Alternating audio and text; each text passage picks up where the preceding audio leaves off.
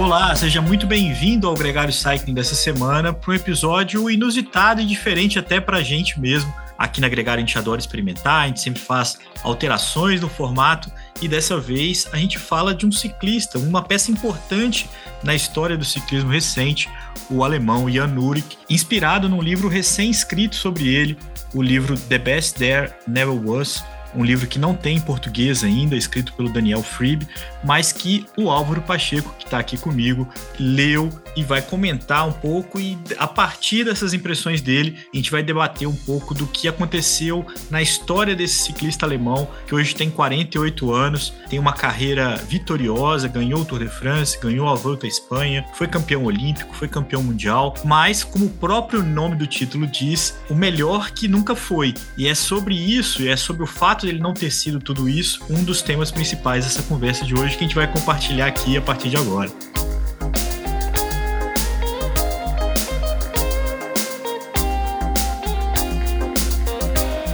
Gregário Cycling Podcast é apresentado por Ciclorotas SP CCR, um projeto feito por ciclistas para ciclistas. Jungle e Ultra Coffee, a combinação que eleva sua performance.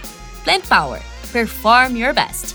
Ciclovia do Rio Pinheiros, a ciclovia que revoluciona o jeito de pedalar em São Paulo. Saiba mais sobre nossos parceiros na descrição deste podcast.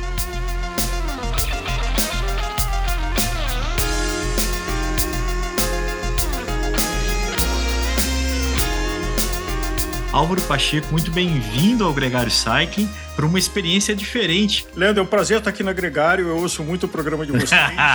não, peraí, peraí, peraí, para. não, mas falando sério, eu acho que tudo começa com um dever de casa que você me passou, que você leu um artigo sobre o livro, chamou minha atenção, e eu comprei e comecei a ler a versão eletrônica. E acho que duas coisas são importantes de serem destacadas. Primeiro, o livro é resultado de sete anos de trabalho do Daniel Frieb, Daniel Friebe é um jornalista especializado no Pro Tour. É, se eu não me engano, tem quase que 20 anos que ele cobre grandes voltas de ciclismo profissional. Ele é alemão, então sobre a ótica alemã. É, e o livro tem 600 páginas, então o dever de casa não foi trivial de ser cumprido, mas eu diria que seja corajoso, como você pega um pedal de 150 quilômetros, porque vale muito a leitura, é muito bem escrito, os sete anos de trabalho dele são sólidos, com vários pontos de vista. E o que, que me chamou a atenção, Leandro? Porque a gente fala muito e fala aqui na redação e do polêmico Lance Armstrong e do, do, do Darth Vader do ciclismo do século XX, e é indiscutível que ele é o Darth Vader do ciclismo do século XX. Mas eu diria que eu sempre olhava para o Yuri, que nunca me chamou muita atenção, e também eu nunca olhava. E o livro chama a atenção que é o seguinte: são dois lados da mesma moeda. Se de um lado você tinha a Postal Service com Lance Armstrong como uma potência com dinheiro, com recursos, com tecnologia do mal, do doping e de tudo mais. Do outro, você tinha Deutsche Telekom, que apesar do pragmatismo alemão, mas o livro revela um monte de coisas de que se não era intencional, era assim, não vamos olhar para lá. Então, assim, tem esse, esse médico aqui na Itália, aquele o, com o que ele vai conversar de vez em quando, mas vamos fingir que a gente não sabe que ele está indo lá conversar com o cara. Eu acho que deve ter sido muito curioso essa sua experiência. A gente vai detalhar cada um desses momentos, mas eu queria trazer para o nosso ouvinte, muita gente não, tem, não acompanhou a carreira do Uric. É basicamente o seguinte: você está falando aí de um momento onde o doping foi muito é, enfatizado na história do ciclismo. Então, o Uric surge depois que o, o Miguel Indurain aposenta o Urs trabalha pelo título do Bjarne Ries em 96, que é o dinamarquês que, antes do Jonas Vingegaard, era o único que tinha vencido o Tour de France, com a T-Mobile, é, na época Deutsche Telekom, uma equipe alemã é, com grande investimento e, e, que dominou e que foi, como você mesmo falou, uma contraposição aos anos do Lance Armstrong. Então, o Urs pegou esse momento, é, no ano seguinte ele foi campeão do Tour de France, jovem, super jovem ainda, depois teve o Marco Pantani, teve o caso Festina, teve os anos Lance Armstrong, e a carreira do Jan Uris termina com o caso Puerto em 2006. Então a gente está falando de quase 10 anos de carreira, é, desde 96 até 2006, onde ele teve grandes momentos e teve também essa grande relação com o Lance Armstrong, para muitos uma sombra, para outras o maior rival, e isso é, quando a gente pensa também, como você falou, dos dois lados da moeda, a gente está dando um spoiler, né? Porque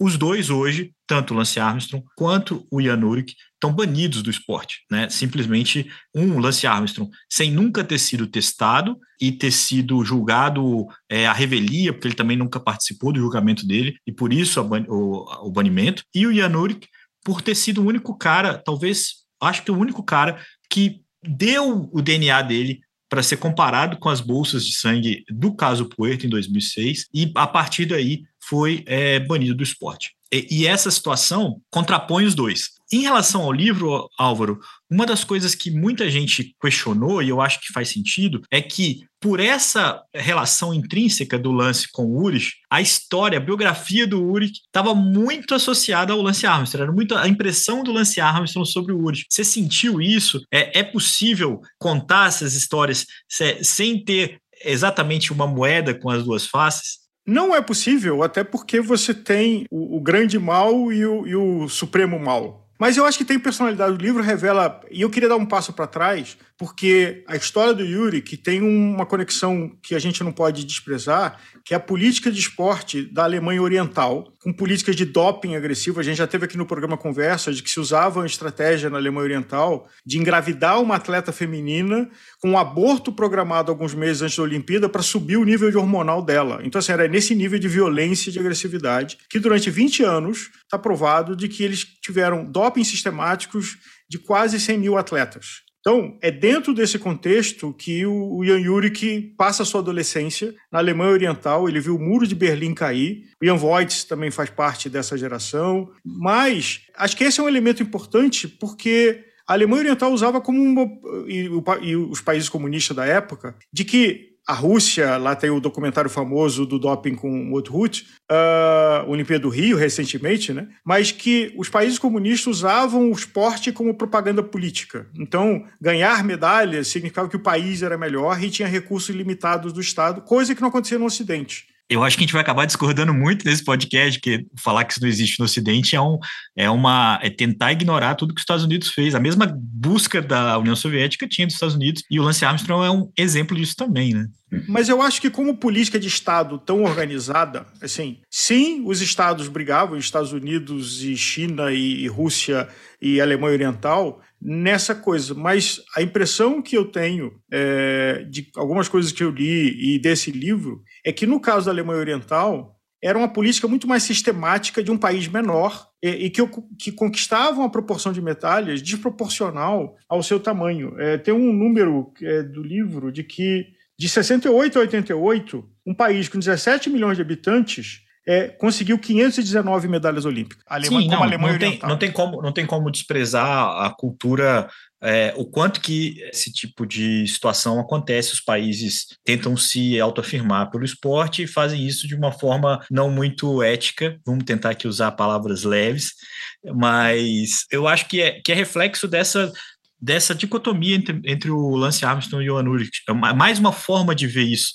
nesse contexto. Que, respondendo à pergunta, sendo um mal convidado, dando volta para responder a pergunta, o livro relata uma admiração do lance pelo Yurik, inclusive era uma referência que o lance tinha. Os dois mantêm uma relação. No começo, é, é, recentemente, o, o, lance fez um training camp em Maiorca para levantar a moral do Yurik. É, a 20 mil euros por cabeça, vendeu em poucas horas para algumas dezenas de pessoas que queriam estar com Lance Armstrong, é, Yurik e Johan Brunel. Imagina as conversas dessa mesa. Mas o fato é que em 97 o Yuri que espantou o mundo numa etapa do Tour de France nos Pirineus. Inclusive, tem testemunhos de Renault, de Merckx, de Indurain, que estava ali a demonstração do grande ídolo perpétuo, do grande vencedor, porque supostamente ele tinha é, 500 watts de 20 minutos, o que é uma coisa super estelar. Tem conexões interessantes porque ele tinha um mentor que acompanhou ele durante muito tempo, que é o Rudy Pevenage, que é belga, da mesma cidade do Johan Brunel. É, já foram vizinhos no passado. É, então, a, a, água ali daquela região devia ter um cloro é. diferente. E, e, e, aí eu faço uma meia-culpa, Álvaro, porque eu acho que a gente tem que ser veementemente contra o doping, mas tanto o caso do Lance Armstrong quanto o caso do Urich eram, eram caras é, muito acima da média. O Urich era, um, era um super ciclista e, e fisicamente muito forte. Né? Então, isso que aconteceu em 97 parecia que ele teria um grande domínio do cenário competitivo, que era uhum. ali uma joia bruta que ia dominar o esporte. Não foi isso que aconteceu né? Ele, ele acabou ali, ganhou o Tour de 97. Em 98 surgiu o Pantani ali dominando tanto o Giro quanto o Tour, num double que nunca mais se repetiu. No ano seguinte, 99, iniciou a saga Lance Armstrong, que dominou o Tour de France por sete anos. Coube ao Uri ganhar a Volta à Espanha em 99, ganhar os campeonatos mundiais, ganhar também a Olimpíada em 2000. O que aconteceu ali que desviou a rota do Uri, que isso está no livro, isso é uma coisa que eh, se explica é, como as diferenças, porque em muitos momentos né, eles se aproximam. A estrutura, você falou no começo, o que, que a US Postal podia fazer, teoricamente, a T-Mobile, a Dodge Telecom também poderia fazer, vamos dizer... Aí, os orçamentos do... eram similares. Eram similares. Os acessos a todos os meios possíveis também. É, a ética um também. uma né? estratégia americana e outra com uma estratégia meio hipócrita alemã, mas estava tudo igual. Agora, aonde tem uma diferença é que há testemunhos de que o Lance reconhecia o Yurik como fisicamente mais forte, só que o Yurik talvez confiasse demais na força dele e é relatado em vários momentos do livro como uma pessoa displicente. Por exemplo, alguém largar para uma prova com um taco de sapatilha gasto. É o Tour de 2003, aonde ele perdeu na penúltima etapa no contrarrelógio que chovia. O livro relata de que ele não quis fazer o reconhecimento do circuito dentro do carro ficou, resolveu descansar e nem no carro. Pois bem, tinha uma rotatória, estava chovendo, que ele nunca tinha andado nela na vida. Ele escorregou nessa rotatória, foi pro chão e perdeu o tour ali. Então, o livro relata de que se o Lance era uma pessoa que era superlativo, mas usava de todos os recursos que ele conseguia encontrar para ter um diferencial competitivo, é, uma coisa sistemática de doping, os relacionamentos políticos com o CI é, e toda essa articulação com, com dinheiro do Vale do Silício. Inclusive, tem uma pessoa que é fundamental na vida do Lance, que é uma pessoa do mercado financeiro chamada Thomas Wilson, que foi sócio dele na empresa que existe até hoje, que virou sócia de grandes montadores de bicicleta, tentou comprar o Tour de France, outro livro que eu estava lendo sobre essa saga. Então, assim, tentou dominar o mundo literalmente. O Yuri, que estava preocupado em correr, mas ele tinha problemas familiares. Engraçado que os dois têm problema com o pai. É, então, assim, se você quiser ser um grande ciclista de Tour de France, tenha certeza que tem um problema com seu pai. E criado pela mãe. Mas o Yuri, que tinha problema psicológico, que geravam nele, na fora de temporada, chutar o balde. Ele chegava aí de 70 a 85 quilos, então ele passava uma parte da pré-temporada não ganhando forma, mas perdendo peso. Então, uma coisa que o livro aponta muito, e chegou a, a Deutsche Telekom chegou a colocar babá com ele, chegou babá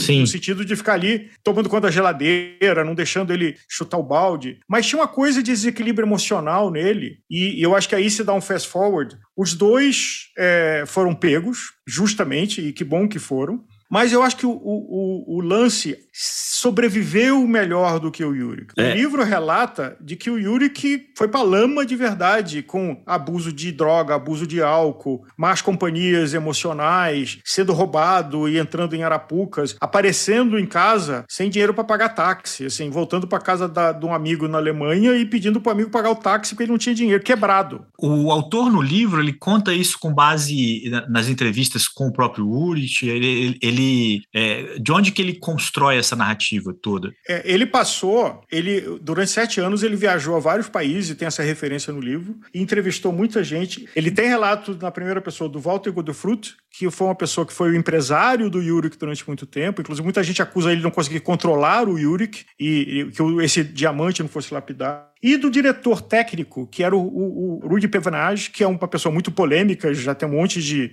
indicações não positivas do nome dele na história do ciclismo.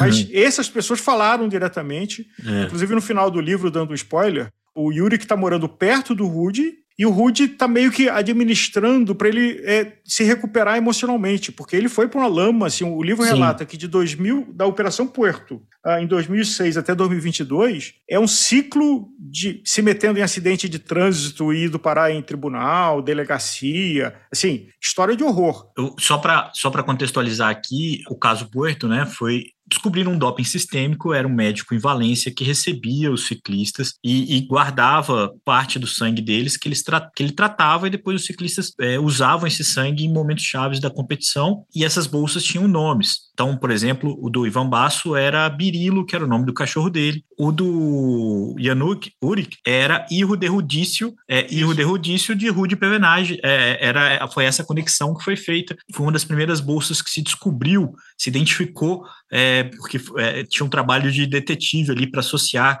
é, as bolsas uma com as outras. O, o Valverde também usou o nome do cachorro dele, o Pete. Também tem uma série de outras é, situações aí dessa história do caso Puerto, que por si só também valeria um podcast. É uma história aí que já tem uma, uma longa, já prescreveu, ninguém foi, ninguém se ferrou mais é, do que os próprios ciclistas. É, existia a possibilidade, existia um indicativo de que existia é, outros atletas, outras modalidades é, envolvidas né, com esse esquema do Efimiano Fuentes, que é o médico né, de Valência lá mas o fato é que os ciclistas pagaram um preço maior por isso e, o, sem dúvida, o Januric foi quem pagou o maior preço. Muitos deles foram abafados, foram simplesmente entraram numa lista negra, não conseguiam assinar com outras equipes, foram é, compulsoriamente aposentados, né? Como o próprio José Babeloc, que é aquele uhum. cara que tomou o tombo na frente do famoso. lance, né? É o tombo, famoso tombo que o lance passou pela, pelo mato pela ali da curva. Mas esse cara não se expôs ao, ao ridículo, né? ao, ao ao extremo que o Uric foi exposto. Tem uma coisa interessante do livro que é o seguinte: o Uric foi exposto, mas ele nunca assumiu. No sentido, e essa é uma coisa que o livro fala, de que o lance foi forçado a assumir a famosa entrevista da Oprah. O Yuri fica fingindo que todo mundo acredita que ele nunca foi pego. E esse é um fator psicológico que o livro traz, de que ele não lidou, ele não confrontou com, essa, com esse fato real. É engraçado, né? Porque estava lendo é, na pesquisa uma entrevista que eu fiz com o Tyler Hamilton, depois do livro do Tyler Hamilton. E ele falou: Cara, a melhor coisa para mim foi falar a verdade e falar tudo que eu estava sentindo, e a partir daí eu pude recomeçar minha vida. Que é uma experiência que o Lance não, não tem. Eu acho que o Lance tem a, a capacidade mental de continuar vivendo apesar de tudo isso. Eu, eu, eu, não acho. É um psicopata, a palavra é essa. É, e foi essa psicopatia que permitiu ele dominar o Tour de France tanto tempo e agora é, se reerguer com, com o podcast, com a, com a mídia dele, ignorando tudo tudo que ele viveu. Eu, o Lance nunca verbalizou, né? o, Lance nunca, o Lance nunca citou os parceiros dele nesses tempos todos. É, inclusive, o Tyler fala isso. Se o Lance falasse 10% do que ele viveu, o ciclismo seria melhor só por isso, porque teria um impacto muito grande no, no futuro. Talvez o Uric também teria que ter falado sobre isso. Então, supostamente é... tem um documentário da Netflix em produção é, sobre o Uric. É, o livro menciona isso. Então, muita gente próxima a ele estimula que ele fale. Mas qual é o que o, ele, o, o autor nunca conseguiu falar com o Uric? Sempre, ele nunca bloqueou pessoas próximas dele, então ex-mulher, o diretor técnico, o diretor comercial da Deutsche Telekom, que era, só para quem não conhece, é a maior é um monopólio de telecomunicação na Alemanha de economia mista. Uh, então é um órgão do governo, mas é também privado, gigantesco de verbas enormes, e que o diretor de marketing que sempre, durante o tempo do tempo, diz que eu não sabia de nada, eu não sabia de nada, se aposentou da Deutsche Telekom e virou agente de grandes ciclistas. Então, para quem não sabia de nada, ser agente de grandes ciclistas é muito engraçado. Agora, eu queria fazer uma conexão com uma coisa muito interessante, que é a importância do Jurek para o ciclismo na Alemanha. É, a Alemanha, diferente dos seus vizinhos de fronteira, Bélgica, Itália, França, não tinha grandes nomes. O maior feito foi em 1932, o, o Stoppel, um ciclista alemão, que tirou em segundo do Tour. Mas em grandes voltas eles não conseguiram firmar. Com o fenômeno Yurik, aconteceu uma coisa impressionante, e aí tem números de que de 95 a 97, a TV alemã subiu de 131 para 500 horas de transmissão de televisão. É, e depois, para 2002, tinha 1.060 horas de ciclismo na televisão alemã. Chegou de zero equipes Pro Tour para três equipes Pro Tour. Então, assim, houve uma explosão junto com o Yurik, e eu acho que aí aconteceu a mesma coisa com o Armstrong. É, com todos. É, né? Da Nike, é, de fabricantes de bicicleta, da própria UCI, todo mundo surfando essa onda. Mas aconteceu uma coisa curiosa, de que quando a onda estourou, todo mundo na Alemanha pulou do barco, a TV alemã cancelou todas as transmissões é, de, de, de grandes voltas, as equipes todas morreram, a quantidade de provas que existiam na Alemanha foram embora e o próprio Yurik virou um pária. Sim, quando teve um começo de um Tour de France que começou na Alemanha, ele não foi convidado, ele apareceu lá e foi convidado a ir embora. Esse é um ponto, Álvaro, porque teoricamente foram mais moralistas do que os outros, né? E aí ele pagou um preço muito, muito alto por isso. No mínimo, ele fez o mesmo que o Lance fez, ou que todos os outros da geração dele, a gente citou aqui o Alejandro Valverde, o Ivan Basso, o próprio, é, não vou ficar, enfim, nomes que hoje estão no pelotão, que estão lá envolvidos. O Ivan Basso tem uma equipe, é, é, faz anúncio, faz propaganda, é o próprio Jalabert, é, né? Então, assim, é, o caso do Uric, ele se aproxima muito mais ao Pantani, de alguém que se perdeu e que se sentiu acuado, rejeitado, do que desses outros todos ciclistas que viveram as mesmas coisas que ele. E isso é um, até um dos indícios que o, que o doping não afeta todo mundo da mesma forma. O livro traz esse ponto por que, que os vizinhos europeus tiveram escândalos? Eu acho que uma boa comparação é Pantani e Yurik. E isso não ganhou a dimensão, por exemplo, o Pantani virou um mártir. Né? É um herói, é uma pessoa de grande popularidade. Claro que ele era explosivo, impulsivo, italiano. Agora, o livro levanta uma tese que eu acho interessante, é de que os escândalos de Espanha, de França, de Bélgica e de Itália, eles não tinham tanta repercussão porque a cultura do ciclismo está país impregnada. Então, o amor ao esporte é mais longevo e forte do que a, a, corrupção de um elemento. E aí talvez eu veja um paralelo entre a Alemanha e os Estados Unidos, porque também os Estados Unidos não têm tradição de ciclismo de estrada. Então o lance, muita gente descobriu o ciclismo de estrada pelo lance, pela história da pulseira, do Live Strong. É, e eu vejo um paralelo que o livro traz de como esses países inflaram durante a era desse atleta e murcharam quando esse atleta foi embora. É, deixou pouco pouca coisa. Sim, eu acho também que eles tiveram uma questão assim, era mais difícil para eles perdoarem a vivência em algo tão moralmente com, com, é, é, discutível. Sabe assim, não, as empresas. Não é nem condenável. Condenável, é. é, é mas... de droga. É, é, é, é exatamente. você tem um dinheiro.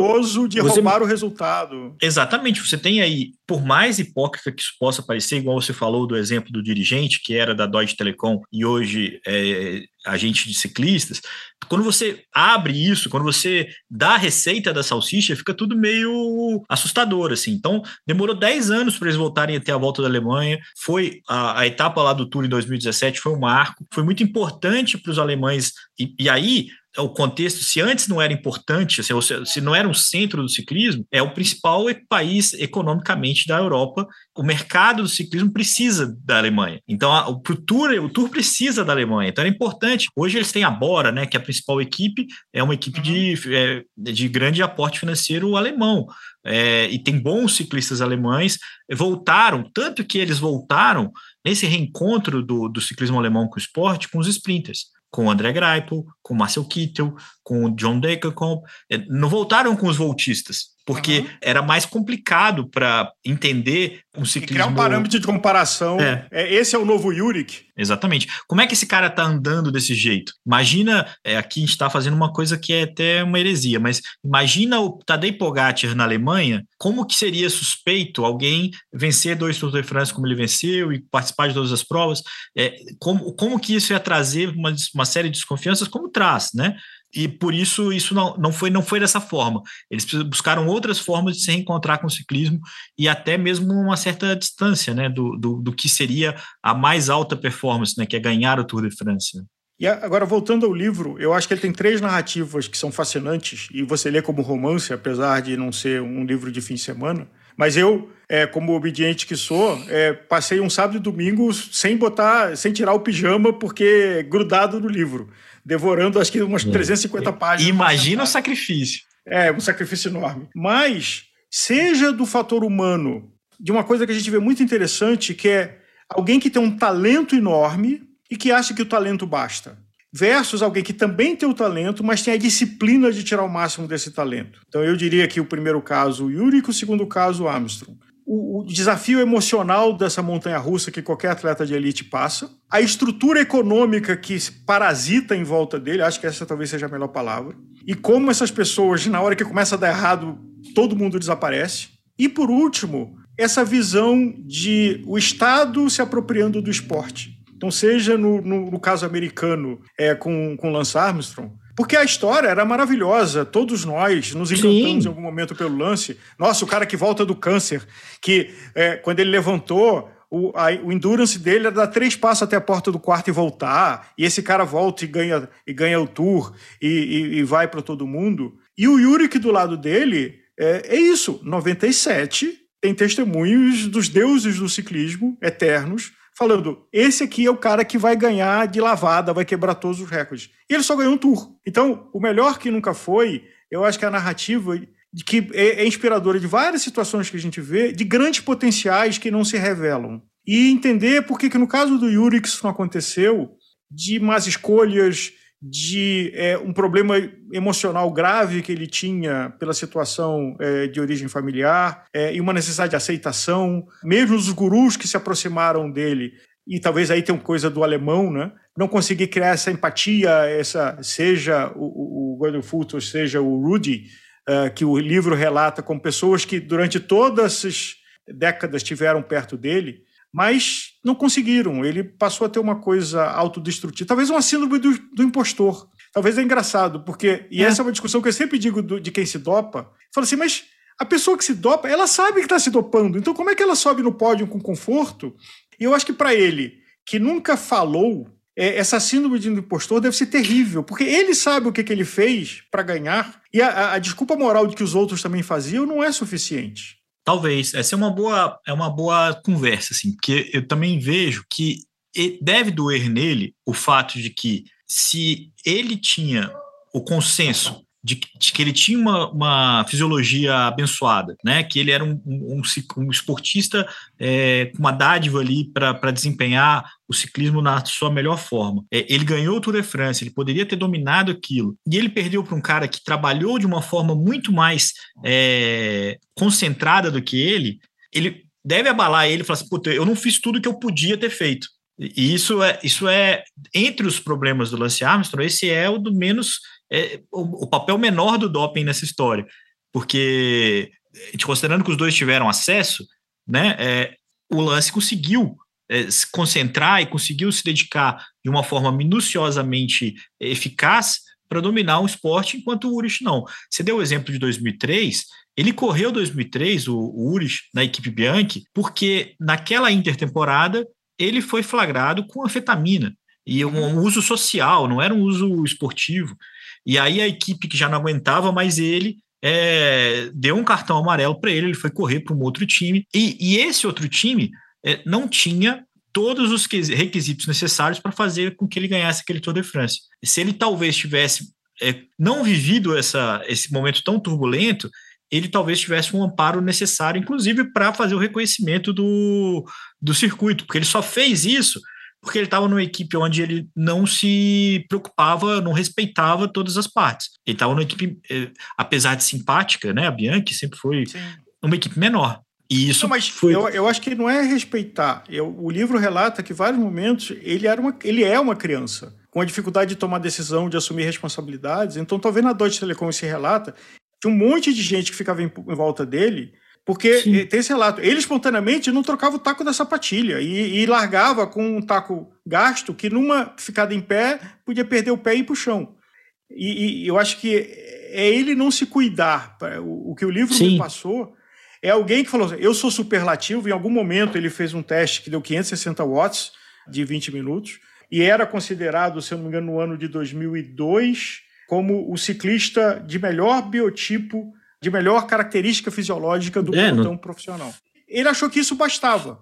E achou que ele engordar e emagrecer, como ele conseguia emagrecer e dar uma sapatada quando começava a competir, isso dava um senso falso de, de que ele se garantia e gerou uma coisa viciosa, de que ele cada vez foi deixando mais escorregar a cada momento. Se eu não me engano, no, qual foi o ano onde teve tombo do lance numa, numa, numa bolsa que pegou, que ele esperou e aí o lance foi para cima dele e deu na cabeça dele. Eu acho que essa, essa inclusive, é a situação um pouco emblemática da relação dos dois. Foi em 2003. Foi 2003. Foi o ano que. Esse mesmo ano do Bianchi. Foi o ano que ele que aconteceu essa cena com o Iban Maio ali, né? Foi uma cena que depois ele tomou tempo, inclusive. Ele esperou e depois tomou tempo. Pois é, eu acho que essa é uma relação. É, é, é, um, é um bom exemplo dessa relação de amor e ódio dos dois o lance vinha andando perto da, da, dos espectadores, uma alça de uma câmera, uma bolsa, pegou no guidão dele, ele caiu. O Yuri foi avisado nessa regra não escrita de esperar, porque se não me engano o lance estava de amarelo, né? Sim. Uh, e esperou, o lance chegou, olhou para ele, deu na cabeça e foi embora. Então, o que era o senso esportivo, mas por outro lado se garantia, a gente viu uma situação parecida no Tour desse ano, dessa relação do, do Yuri que se garantir demais. Eu, eu volto a sublinhar esse ponto. A gente vê muitas vezes atletas que têm um potencial enorme e, na indisciplina de construir uma carreira, não acontecem. É, viram pessoas com grande potencial. E aí a felicidade do livro, que é o melhor que nunca foi. Uhum. Ele era o melhor, tinha uma promessa que ele ia ganhar sequência de Tour de France seguido, só ganhou um, que foi o 97. É, no, o, o, título do livro, sem dúvida, é um ponto alto, porque descreve muito bem, né? Descreve muito bem toda a expectativa e toda a frustração em relação ao, ao Uric. Esse final da carreira dele em 2006 foi muito complicado, né? Então, imagina que ele tinha sido pódio no Tour em 2005, o Lance aposenta, e ali, depois daquele, naquele momento, naquele, naquela virada, muita gente viu o Tour de 2006 com uma grande chance de pegar esse bastão, né? E pro, uhum. pro Uri já era talvez uma das últimas chances. Então já era uma situação super pesada para ele ali, de tentar se provar, é, de sair da sombra, de tentar superar ali tantos postos de honra ali é, na sombra do Lance Armstrong. E, e ele faz um bom giro de Itália, não faz um ótimo giro de Itália, mas ganha contra-relógio. Aquele, o giro foi dominado pelo Ivan Basso, mas ele é, evolui na volta da Suíça, ganha a volta da Suíça, muito provavelmente chegaria é, em ótimas condições de brigar pelo aquele Tour de France. Foi quando estourou o caso Puerto. O livro pontou outra coisa interessante, que o que aconteceu com a cultura alemã pós-Segunda Guerra, num complexo de culpa infinito pelo imperdoável ato dos campos de concentração, mas que eu acho que esse, o livro faz uma conexão disso em como o povo alemão, depois da Segunda Guerra, passou a perdoar nada, porque tinha um complexo de culpa infinito, e toda hora tem um filme de Segunda Guerra, das barbaridades do campo de concentração, que não era a Alemanha como Estado, era um grupo de Alemanha, uhum. o Partido Nazista. Mas isso incorporou na cultura, e ele faz um link desse complexo de culpa, e eu faria uma outra associação de que o Yurik sabia que se ele admitisse, se, e, ele passou, o livro relata vários momentos da Operação Porto, que ele ficou escorregando e negando, dizendo que não de jeito nenhum, e uhum. nunca foi pego, aquela história do lance também, que nunca, nunca deu negativo ou positivo no doping, e dele sair da história como o único ciclista alemão que ganhou o Tour e ser. Uh, uh, ele tinha a esperança de um perdão que nunca veio e nunca virá mas e achava que nessa manutenção da mentira, de o fato que ele não falou, todo mundo acreditar que não aconteceu. Eu acho que essa, essa questão do perdão é uma coisa que é muito cruel, que deve mexer muito com ele também, porque o lance está aí muito perto de ser perdoado, é, tá, já, já ocupa a mídia, já ocupa um espaço é, grande para o tamanho do que, do que ele fez. É, os outros, como você mesmo falou, os franceses, é, os italianos, espanhóis, estão todos aí, com exceção do Marco Pantani. Eu acho que talvez o Marco Pantani seja a única referência do que deu mais errado do que o Yurik, talvez porque. Acho que numa proporção menor o Bernard Ries. O Bernard Ries sofreu na Dinamarca, né? E que bom que o Vinga é, botou a bandeira da Dinamarca em outro lugar esse ano. Mas o, o Riz é um que também sofreu numa proporção muito menor. Mas já no é... outro nível, né, Álvaro? Ele já não era mais um ciclista, ele já era um cara, um dirigente, ele já estava é, vivendo, ele Sim. viveu né, muito mais tempo, né? Mas é, acho que essa, essa é uma questão ainda, é, é uma boa discussão para até caminhar para o final do programa, é sobre o perdão desses caras, né? Sobre o quanto que o Uric merece o perdão e, e no sentido de ele, deveria conseguir seguir em frente, né? Ele tem é, virtudes, é um cara que tem defeitos, que fez escolhas muito erradas na carreira, mas que não merecia, talvez, ser tratado como um bandidão, ou como ele, ou se sentir como um bandidão, né? Eu acho que essa é uma é um trauma que ele deve carregar, né? Aí eu sugeriria assim, eu acho que perdão não é a palavra, porque são pessoas que cometeram alguma coisa grave e que devem ser referência porque outras pessoas não façam as mesmas escolhas. Mas é como ele lidou com isso. Eu acho que o lance, por exemplo, teve uma coisa que me irritou e deve ter irritado muita gente, e eu não queria nem falar disso para não impulsionar, para não dar palco para macaco, como diz o outro, mas durante o tour, o Lance fez um reelzinho dele correndo a galeria de camisas amarelas que tem na casa dele, apontando para cada uma e fazendo uma cara de gaiato. O Lance é um psicopata. É, é, ele nunca vai se convencer que ele não mereceu e não honrou as camisas que ele ganhou e que estão lá na, no corredor da casa dele. O Yurik não é um psicopata, ele é uma pessoa doente. É, eu acho que o livro me traz essa, essa posição. Claro que ele tem que ter um traço de não empatia, que todo psicopata tem que ter, e todo líder. É, é, inclusive, tem, tem um, um, estava vendo outro dia um documentário sobre o começo do, do FBI usando é, psicologia para combater o crime. E aí, é, um cara do FBI chega para uma socióloga que está lá e fala assim: Não, mas pera, o perfil que você está dando aqui é do presidente dos Estados Unidos. Então quer dizer que o presidente dos Estados Unidos é um psicopata? Aí a resposta dela é o seguinte: se ele não fosse psicopata, ele não conseguiria ser presidente dos Estados Unidos. A psicopatia ela é um elemento fundamental de característica de qualquer grande líder público, privado, expoente do esporte. Porque é alguém que só pensa em si, que não importa o que, que venha e que eu quero destruir todo mundo, só a minha vitória importa. É um traço comum que você vai ver em qualquer pessoa que se destaca. E eu acho que não é dizer que o Ulrich não era psicopata, mas eu acho que ele tinha uma fragilidade emocional que ele nunca soube lidar e dar a volta por cima, e fez uma sequência de escolhas infelizes. O livro relata um momento, por exemplo, que está morando em Maiorca, e ele enchia tanto o saco do vizinho dele que o vizinho mandou ter uma ordem judicial que ele não podia cruzar a cerca. Então, assim, está perturbado, se drogando de, de, doses cavalares, se metendo com picareta. No fim, arrumou uma namorada cubana, mas que foi quem resgatou a vida dele. Foi a pessoa que deu chão para ele. E aí o livro termina uma nota de esperança de que ele está se achando, ele está tentando, ele está tentando fazer as pazes. Supostamente tem esse documentário da Netflix que deve revelar algumas coisas. E eu sempre torço pelo final feliz, pela que as pessoas se reencontrem e sigam em frente. Mas eu diria que o relato de 2006 a 2022 trágico. É... Chega uma hora até que o livro fica pesado. Porque você, nossa, que maquilama, o cara não sai disso, só, só se enfia mais, só se afunda mais. E vai ficando sem dinheiro, vai ficando sem. As pessoas próximas que gostavam dele vão embora só arrumando confusão, namorando é, namorada de amigo, assim, lama, lama, é, perdido. É, mas supostamente ele agora em 2022 ele estabilizou, está tendo uma vida, ele não, não tem contato com o público. Uh, alguns amigos próximos agem essa interface, inclusive o livro entrevistou quase todos eles, e torcer que ele aprenda. Mas eu, eu discordo de você de que ele merecia perdão. Eu não acho porque o doping, seja amador ou seja profissional, é, e tem outro livro que eu já falei várias vezes na Gregário, que é o Spit in the Soup, é um problema cultural desse século 20 e 21. Não que não existisse antes, e o livro fala que já vinha de antes o uso de substâncias proibidas.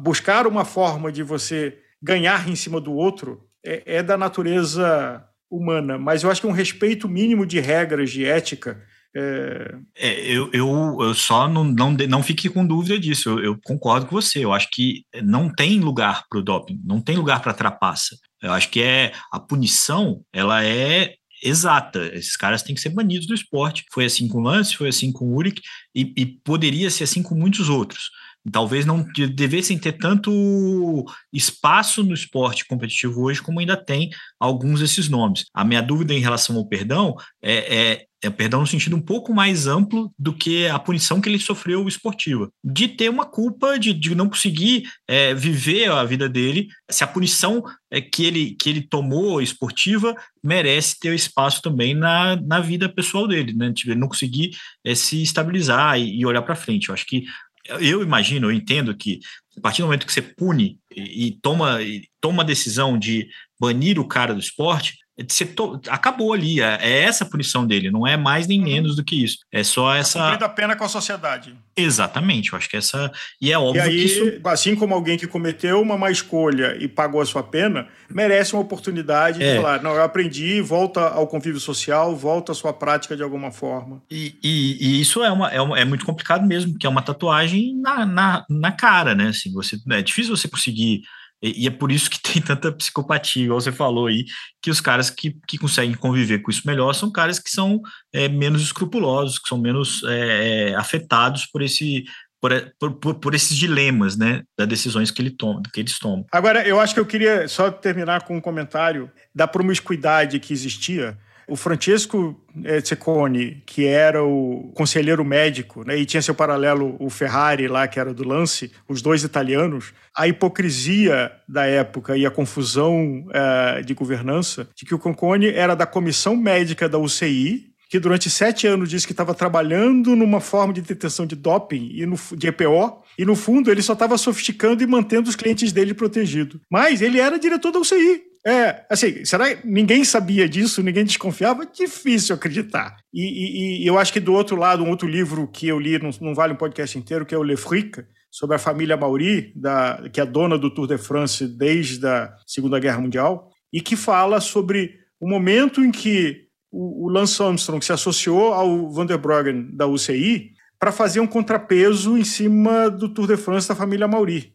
Então, do quanto a UCI, no seu dirigente máximo, tinha um interesse político em dar força para o lance para fazer uma pressão em cima da Mauri Sport, e vamos deixar aqui essa pulga, é uma teia que se conecta em várias camadas. Sim. Uh, não é simplesmente um atleta isolado com seu diretor técnico e uma sacolinha com doping que ele pega e consome de alguma forma. A conivência e a, a o fingir não saber está é, tá, tá em todas as etapas desse processo e talvez esteja até hoje. Né? Talvez até hoje é, exista aí a, o consentimento né?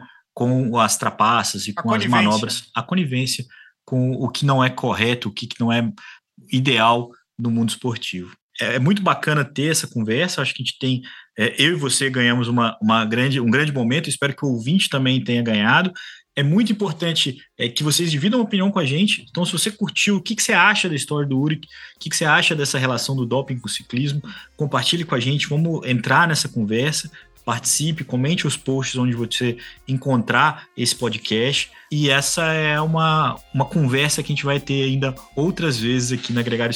Eu tenho certeza que isso é um tema, Álvaro, que é inacabável é, discutir essas questões e, e sempre muito valioso. A pergunta que eu tenho, Leandro, é qual o próximo dever de casa? Pô, vamos lá, eu acho que o próprio Daniel Freeb tem aí um livro muito legal do Ed Merckx, do Canibal, mas não, a gente não vai fazer um podcast sobre o Lance Armstrong, isso nem se o público exigir demais.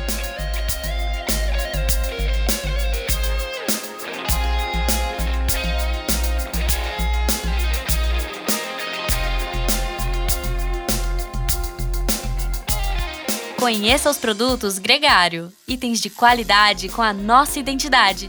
A caramanhola preferida do pelotão com a nossa cara. Conheça a Fly Elite, edição especial Gregário. O link está na descrição desse podcast.